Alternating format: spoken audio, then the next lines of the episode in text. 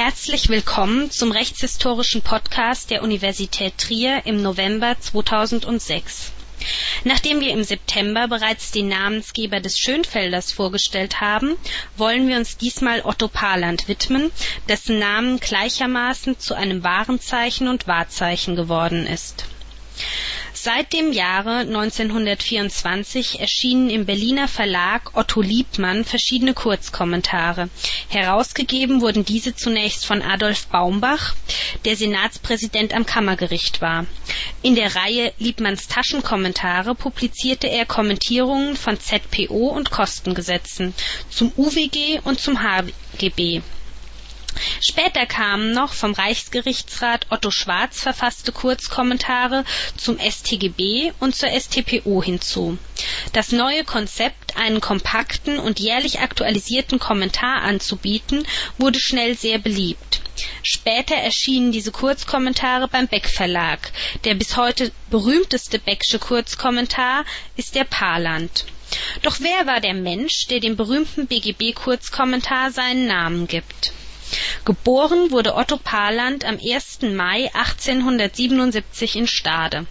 Er war der zweitälteste Sohn und zog zusammen mit seiner Familie als Zweijähriger nach Hildesheim, wo er auch aufgewachsen und zur Schule gegangen ist. Nach seinem Abitur 1896 begann Paland mit dem Jurastudium Zunächst verbrachte er ein Semester in München, wechselte dann für zwei Semester nach Leipzig und beendete sein Studium nach insgesamt nur sieben Semestern in Göttingen. 1899 bestand Paland seine erste juristische Staatsprüfung beim OLG Celle mit der Note Gut. Sein Referendariat begann er am Amtsgericht Zellerfeld in Niedersachsen und leistete danach ein Jahr lang Vorbereitungs und Militärdienst. Während dieser Zeit promovierte er ohne Dissertation zum Dr. jur. Im März 1901 führte er sein Referendariat beim Landgericht Hildesheim fort. Nach einem Jahr wechselte er zur Staatsanwaltschaft und wenige Monate später zu einer Hildesheimer Kanzlei im Januar 1903 ging er nach Hannover, wo er bis Dezember am Amtsgericht tätig war. Danach wurde er dem OLG Celle zugewiesen, wo er im Januar 1904 die große juristische Staatsprüfung mit der Note Gut ablegte Otto Paland wurde daraufhin zum Gerichtsassessor ernannt und wurde im April 1906 zunächst Hilfsrichter und einen Monat später Amtsrichter im kleinen Ort Werden an der Aller in Niedersachsen. Wieder einen Monat später arbeitete Paland als Richter beim AG Zinn in der preußischen Provinz Posen.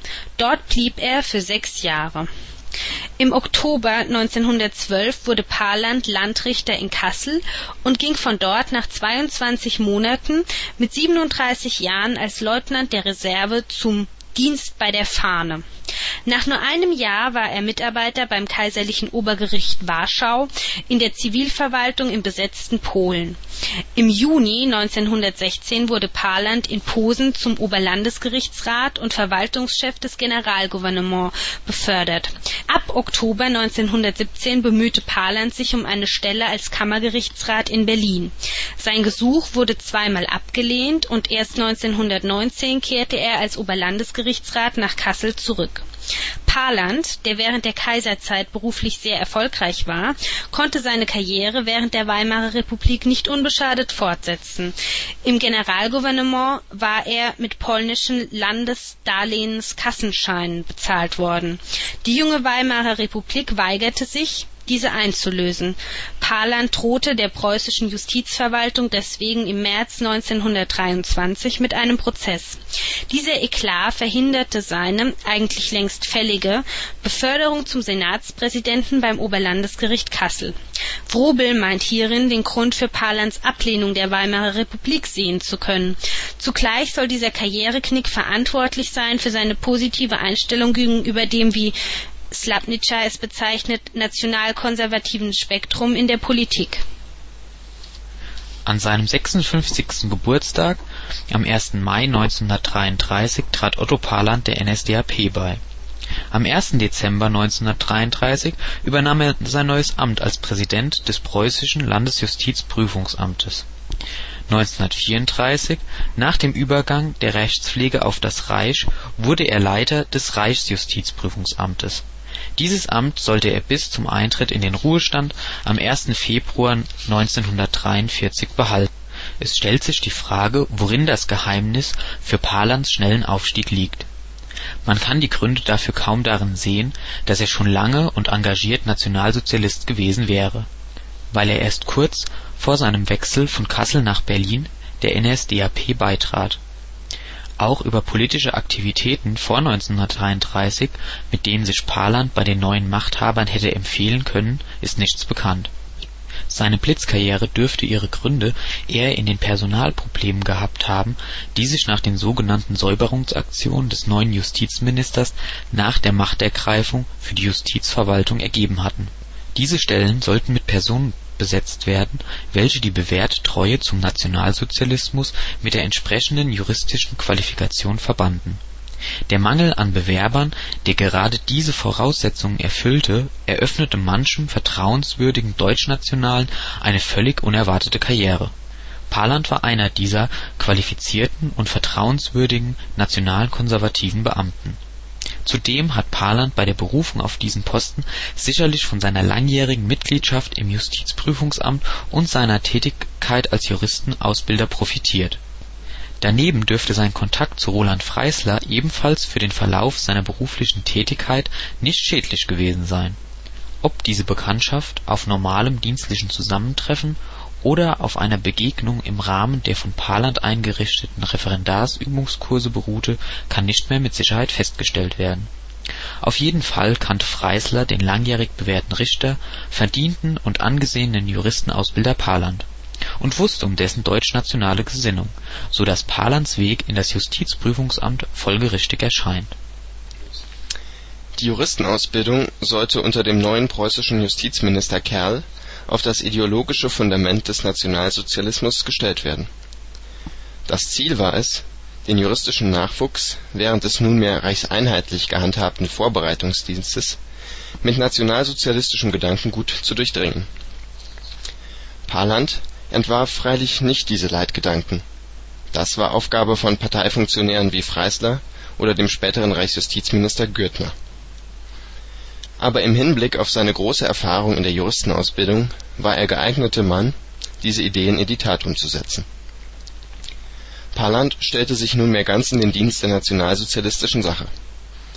Er setzte die Maßgabe um, dass der neue nationalsozialistische Jurist deutsch und heldisch ein wahrer Mannescharakter sein sollte, der durchdrungen von der großen deutschen Vergangenheit, dem Volk und dem Rechtsleben die Zukunft weist. So wurden Referendare in Gemeinschaftslagern zusammengefasst, um kameradschaftlich bis zur Prüfung zusammenzuleben. Dort sollte der Juristennachwuchs zu einem sittlich hochstehenden Führertum herangebildet werden. Diese Vorgaben setzte Paland an maßgeblicher Stelle in eine neue Ausbildungsordnung für Juristen um. Entsprechend Palands Vorstellung wurden zunächst in Preußen und anschließend im gesamten Reich Arbeitsgemeinschaften für Referendare geschaffen. Die Leiter dieser Arbeitsgemeinschaften hatten auf Palands Anordnung hin überzeugte Nationalsozialisten und gute Juristen zu sein, also in jeder Beziehung Vorbilder für die jungen Referendare.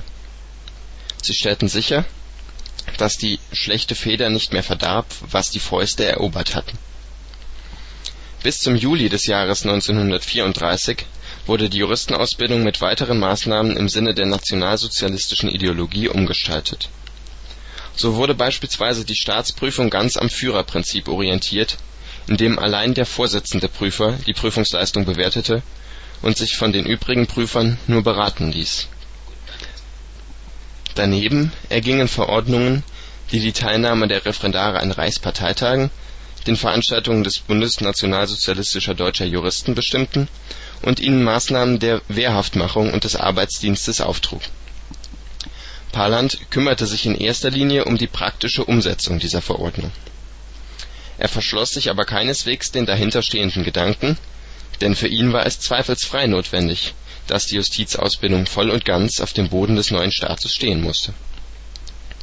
Seiner Ansicht nach konnte die Befähigung zum Richteramt nur erlangen, Wer sich ernsthaft mit dem Nationalsozialismus und seinen weltanschaulichen Grundlagen, den Gedanken von Blut und Boden, von Rasse und Volkstum, mit deutschem Gemeinschaftsleben und den großen Männern des deutschen Volkes auseinandergesetzt hatte. Folgerichtig wurde Paland niemals müde, für eine allgemeine völkische Bildung der jungen Juristen zu werben. Mit der Überleitung der Justiz auf das Deutsche Reich im Juli 1934 die sogenannte Verreichlichung der Justiz, ging das preußische Justizministerium im Reichsjustizministerium auf. Im Zuge dieser Umstrukturierung wurde auch die Ausbildung gleichgeschaltet. So wurden die Landesjustizprüfungsämter durch das Reichsjustizprüfungsamt ersetzt. Dessen erster Präsident hieß Otto Paland und war aufgrund dieses Amtes für die Juristenausbildung im ganzen Reich zuständig am 1. Oktober 1934 trat die neue Justizausbildungsordnung als maßgebliche Rechtsgrundlage in Kraft. Paland hatte an ihr prägenden Anteil und legte somit den Grund für das neue Rechtswesen des nationalsozialistischen Staates.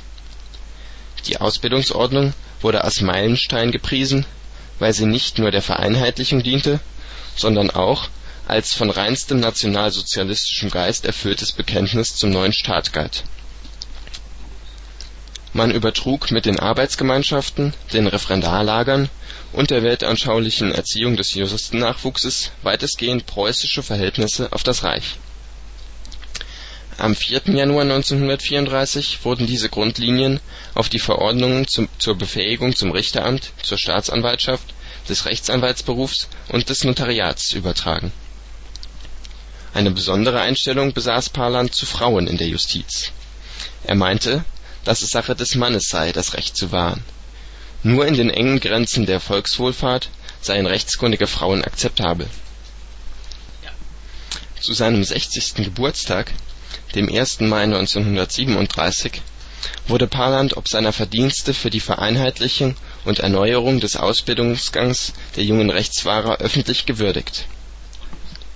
Die Aufgabe die Voraussetzungen für die Erziehung dem Nationalsozialismus treu ergebener Juristen zu schaffen, löste er glänzend. Selbst ein Nachruf des C. H. Beck Verlags aus dem Jahr 1952 sprach von Palands segensreicher Wirkung als Präsident des Reichsprüfungsamtes und lobte die Schaffung einer Justizausbildungsordnung mit vorbildlichen Anweisungen für Ausbildung und Prüfung von Studenten und Referendaren Neben seiner Arbeit in der Juristenausbildung begründete er aber vor allem seine Rolle als Herausgeber des nach ihm benannten BGB-Kommentars Otto Palands Ruhm unter deutschen Juristen. Nach dem Tod des ursprünglich als Herausgeber vorgesehenen Dr. Wilke bei einem Verkehrsunfall wurde Otto Paland eher zufällig zum Herausgeber und Gesamtredakteur des späteren Standardkommentars. Paland beschränkte sich auf die redaktionelle Betreuung des Werkes, während die eigentliche Kommentierung von acht Mitarbeitern Mitarbeitern besorgt wurde. Der Paland war sofort ein voller Erfolg. Die erste Auflage erschien im Januar 1939 und war in wenigen Tagen vergriffen. Bis 1944 wurden sechs Auflagen herausgebracht und die hatten es in sich. Man wollte sich entgegen dem Buchtitel eben nicht mit einer Kurzkommentierung des BGB begnügen, sondern Ziel war die Erläuterung des bürgerlichen Rechts, insbesondere unter Berücksichtigung der nationalsozialistischen Rechtsauffassung. Dies wird schon in dem von Paland verfassten Vorwort und der ebenfalls von ihm stammenden Einleitung zum BGB deutlich. Wörtliches Zitat der Kommentar versuche, die Stellung der einzelnen Gesetzesbestimmungen im gesamten Recht unter Berücksichtigung der nationalsozialistischen Rechts- und Lebensauffassung und das BGB als einen Teil des gesamten, einheitlichen, in allen seinen Teilen zusammenhängenden Rechts darzustellen das seit 1933 herrschende Volksempfinden, die vorherrschende Rechts- und Lebensauffassung sollte demnach Leitschnur juristischen Denkens werden. Diese gewaltige geistige Bewegung, so Paland an anderer Stelle, wie andere ihr vorausgehende, zum Beispiel die Renaissance oder die Französische Revolution, musste fraglos auch auf dem Gebiet des Privatrechts ihren Einfluss ausüben und hat dies bereits in großem Maße getan. So kritisierte Paland zum Beispiel die Systematik des BGB mit der Einteilung in fünf Bücher Diese sei zwar rechtsdogmatisch begründet, aber nach den neuen weltanschaulichen Grund und Ordnungsprinzipien nicht mehr befriedigend. Das BGB erschien ihm zu doktrinär, da nicht genügend volks und lebensnah. Auch sei die Zerreißung von Familien und Erbrecht Überhaupt sei das Familienrecht im BGB völlig deplatziert, da die Bedeutung von Ehe und Familie für die Volksgemeinschaft und Rasse, die entscheidende Mitwirkung des Staates bei Eheschließung und Scheidung so viele öffentlich-rechtliche Elemente enthalte, dass man diesen Teil schwerlich noch dem Privatrecht zuzählen könne Daher verwundert es auch nicht, dass die Erläuterung des Familienrechts auch die für die Rechtspraxis, insbesondere die Entrechtung von Juden, maßgeblichen Nürnberger Gesetze mit umfasste. Dogmatisch richtig wurde die Regelungen die Eheschließung zwischen Juden und Deutschen oder Menschen mit artverwandtem Blut verbaten, in trennende und aufschiebende Ehehindernisse aufgeteilt. Wenn ein Ehegatte nicht mehr länger mit einem jüdischen Partner verheiratet sein wollte, war dies ein Aufhebungsgrund für die Ehe aber auch in anderen Bereichen schlugen die nationalsozialistischen Gedanken in der Auslegung und Kommentierung des bürgerlichen Rechts durch. Man leitete beispielsweise ein allgemeines Persönlichkeitsrecht der Volksgenossen direkt aus dem nationalsozialistischen Rechtsempfinden ab. Als Irrtum über eine wesentliche Eigenschaft einer Person kam gemäß § 119 Absatz 2 BGB unter Umständen auch die Rassezugehörigkeit in Frage. Daneben sollte auch nach § 133 eine Willenserklärung nach Sinn und Zweck unter Beachtung des nationalsozialistischen Rechtsdenkens erforscht werden. Zudem diente der Begriff der Sittenwidrigkeit in § 138 BGB als eines der Einfallstore für nationalsozialistisches Gedankengut. Hier sei vor allem das Programm der NSDAP zur Auslegung heranzuziehen heranzuziehen und die guten Sitten ergeben sich aus der dort niedergelegten Weltanschauung. Im Mietrecht gewährte man dem Vermieter ein außerordentliches Kündigungsrecht, wenn sich herausstellte, dass er einen sogenannten Volksschädling unter seinem Dach beherbergte. Diese Aufzählung ließe sich noch weiterführen, aber sie sollte hier abgebrochen werden. Parland und seine Mitarbeiter konnten ihre Meinungen meist mit Fundstellen aus der Rechtsprechung belegen. Andere Juristen zitierten wiederum den Parland, der sie seinerseits zitierte. Damit wucherte ein Gedanke zur herrschenden Meinung aus, wenn man ihn nur oft genug zitierte. Der Parland wird zum Spiegel der nationalsozialistischen Rechtsprechung und schafft es, das Unrecht zitierbar zu machen. Der Kommentar war bis zu seiner sechsten Auflage fester Bestandteil und Ausdruck der Rechtskultur des Dritten Reiches. Umso verwunderlicher erscheint es, dass der Parland nach 1945 keineswegs von der Bühne der Kommentare verschwand. Im Gegenteil 1949 kam die siebte Auflage auf den Markt, und als ihr Herausgeber fungierte wieder Dr. Otto Parland, Präsident des Reichsjustizprüfungsamtes (AD). Auch blieben die meisten der altgedienten Kommentatoren dabei. Jedoch handelte es sich bei dieser Auflage in der Tat um eine neubearbeitete. Die Vorworte bis zur sechsten Auflage wurden nicht mehr abgedruckt. Ansonsten scheint der Übergang zu der Nachkriegsauflage nahtlos gelungen zu sein Parland wendet sich an die alten Freunde des Werkes, das aktuelle Fragen aus Literatur und Rechtsprechung berücksichtigte. Man habe natürlich auch die Gesetzgebung nach 1944 bereits eingearbeitet. Wie schön. Die Nürnberger Gesetze fielen zwar weg, aber der Kommentator für das Familienrecht blieb derselbe. Daran zeigt sich die viel bewunderte Flexibilität des Parlands, der auf jede Gesetzesänderung reagiert man nahm sich sogar der Gesetze der Militärregierungen an und kommentierte sie im Zusammenhang mit dem BGB. Die Nachkriegsauflage stellte Parland in erster Linie unter eine Maxime: Überall dort streichen, wo nationalsozialistische Theorien als Rechtswahrheiten ausgegeben wurden. Alles andere wird beibehalten. Die siebte Auflage zeichnet sich darüber hinaus noch dadurch aus, dass sie auf jegliche Auseinandersetzung mit der Rolle des Kommentars in nationalsozialistischer Zeit verzichtet es fehlt jede Andeutung, dass zwischenzeitlich das Deutsche Reich zusammengebrochen ist und man das Werk nach ganz anderen Grundprinzipien ausrichten musste. Nichtsdestotrotz erfreute sich auch diese Auflage größter Beliebtheit. Berechtigte Fragen bezüglich der juristischen Wahrheit, die der Parland vor 1945 vertrat, wurden kaum mehr gestellt Das unpolitische BGB konnte ja wohl nicht Träger nationalsozialistischen Gedankenguts gewesen sein. So betreute Paland seinen Kommentar bis zur neunten Auflage, ohne dass seine Karriere im Dritten Reich irgendwie hinterfragt worden wäre. Paland ist in seinem Verhalten typisch für eine bestimmte Gruppierung unter den deutschen Juristen jener Zeit. Als das Dritte Reich begann, passte er wie so viele seiner Berufskollegen seine Rechtsauffassung und Handlung dem an, was jetzt verlangt war. Als es kapituliert hatte, hielt er andere Auffassungen für richtig. Dem OLG-Rat wäre es bis 1933 wahrscheinlich nicht in den Sinn gekommen, die Rassezugehörigkeit als Anfechtungsgrund im Sinne des § 119 anzusehen. Von 1939 bis 1944 vertrat sein Kommentar eben jene Ansicht nach 1949 war dies selbstredend nicht mehr der Fall. Paland selbst ging ohne Rechenschaft abzulegen zur neuen Ordnung über, denn für ihn galt einfach das, was gerade Gesetz war. So wurde aus einem mehr oder weniger überzeugten Nationalsozialist ein mehr oder weniger überzeugter Demokrat, eben ein ganz gewöhnlicher Jurist seiner Zeit. Genau wie Paland hatte sein Kommentar das geltende Gesetz nach dem geltenden Verständnis im Lichte der geltenden herrschenden Meinung zu erläutern unterlag also dem Wandel. Wie aber kam es dazu, dass der Paarland seinen Namen auch nach Ende des Zweiten Weltkriegs behielt? Warum trägt das sogenannte Flaggschiff des Beck Verlages immer noch diesen Namen? Eine befriedigende Antwort auf diese Frage lässt sich wohl auch nicht finden. Mancherlei Entschuldigung, wenn nicht gar Rechtfertigung für diese Umstände gibt es aber dennoch an unterschiedlichen Stellen.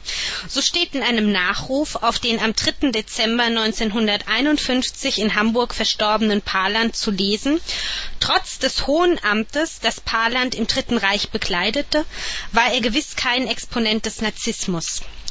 Was doch eine deutliche Relativierung der Gesinnung Palands entspricht, ob, wie Schlappnitzer schreibt, ein kritischerer Umgang mit dem Paland und seiner Geschichte ein nachdenkenswertes Desiderat ist oder ob er vielleicht einfach dadurch, dass er immer noch im juristischen Alltag derart präsent ist, eine stumme Mahnung an alle ist, das kann und will dieser Podcast nicht beantworten.